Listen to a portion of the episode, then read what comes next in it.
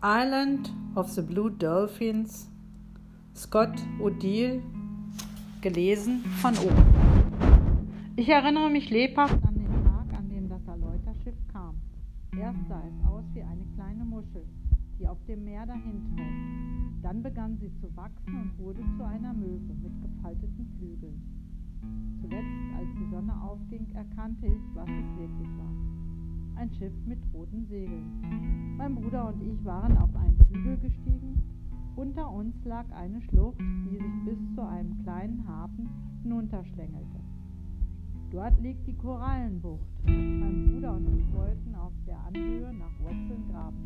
Im Frühjahr findet man dort immer welche. Mein Bruder war noch klein, halb so alt wie ich, und ich zählte damals zwölf Jahre.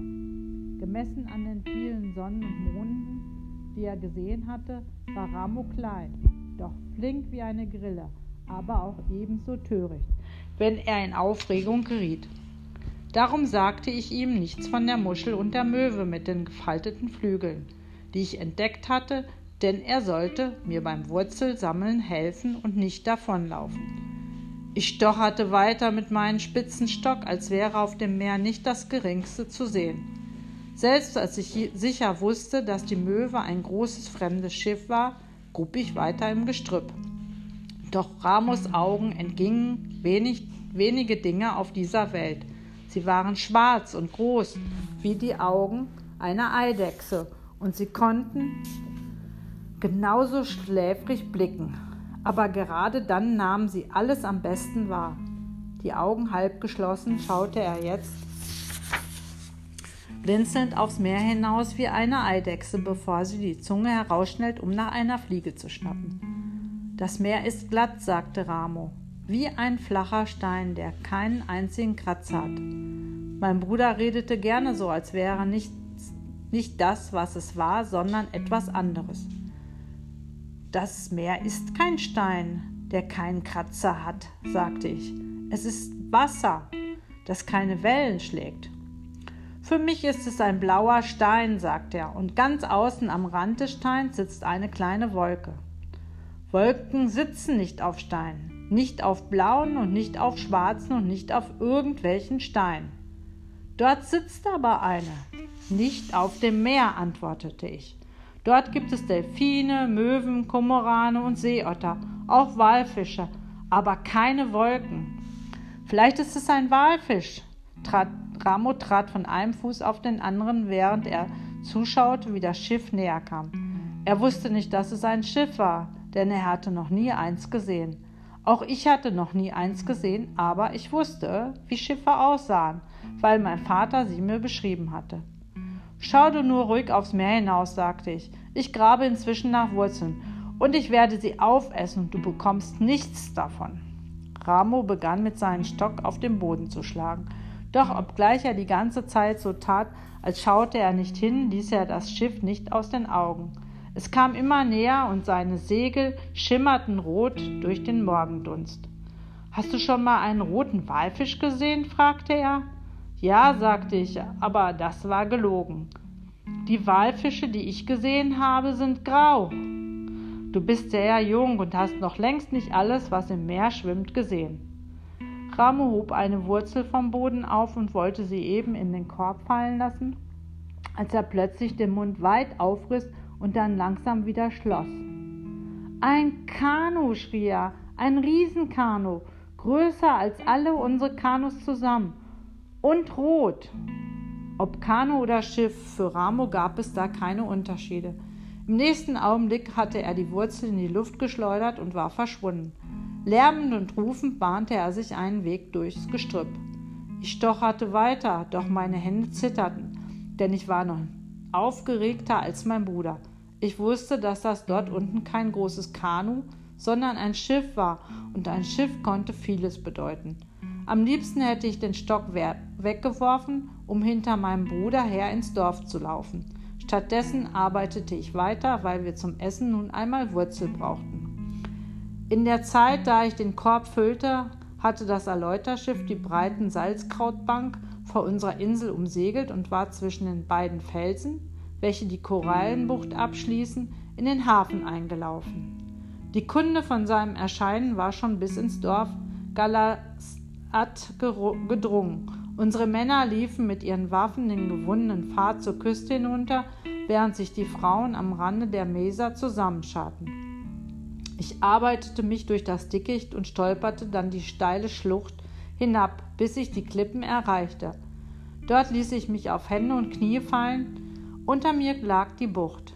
Es war Ebbe und die Sonne glänzte auf dem weißen Küstensand.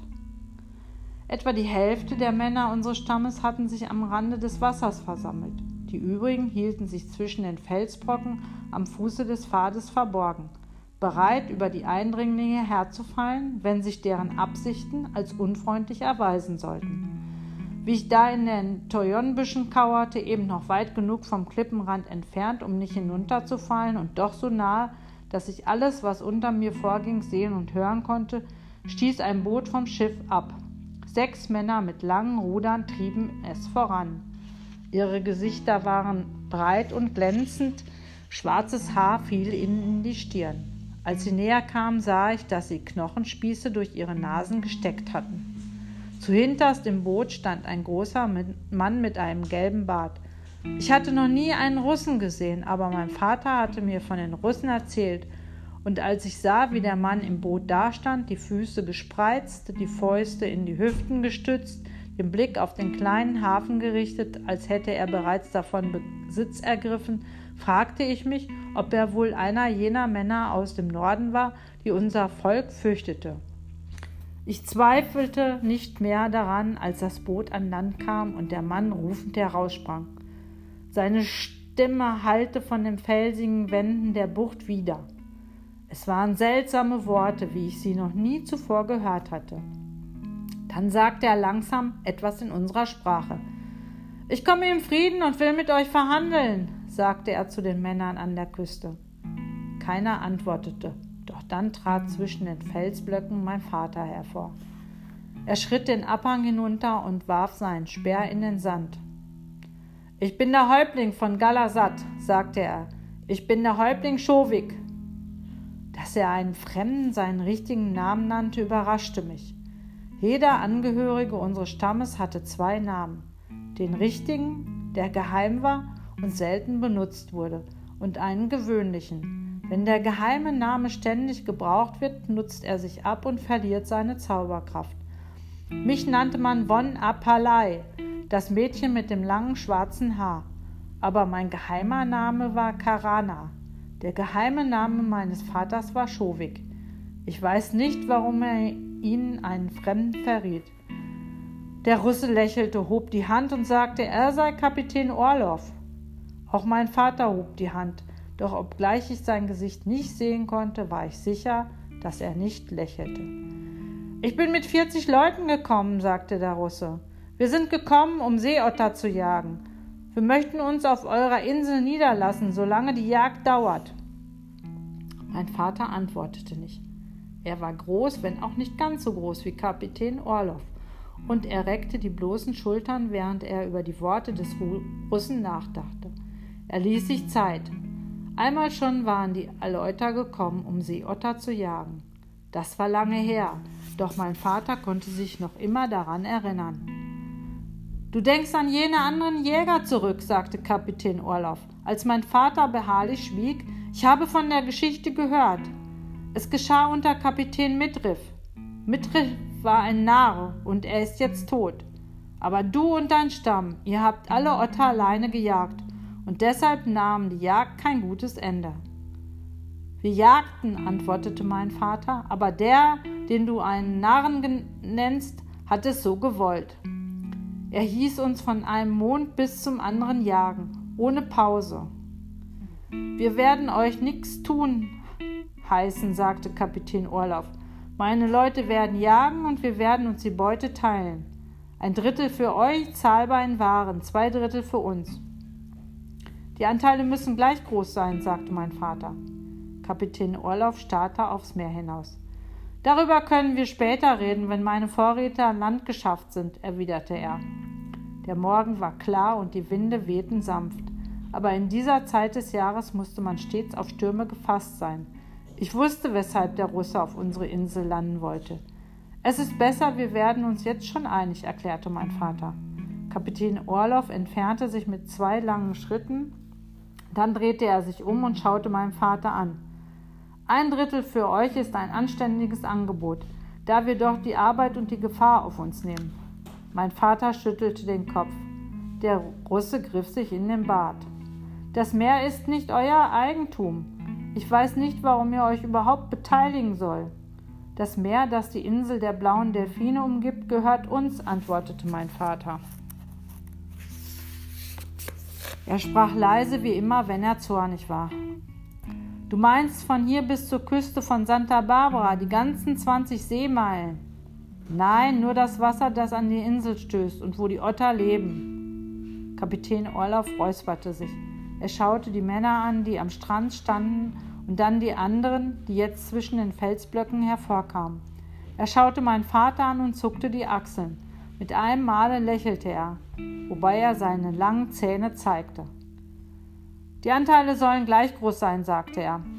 Er sagte noch mehr, doch ich hörte es nicht, denn in meiner Aufregung stieß ich an einen losen Stein, der klirrend hinunterfiel und zu Füßen des Fremden aufschlug. Alle Leute am Strand blickten auf.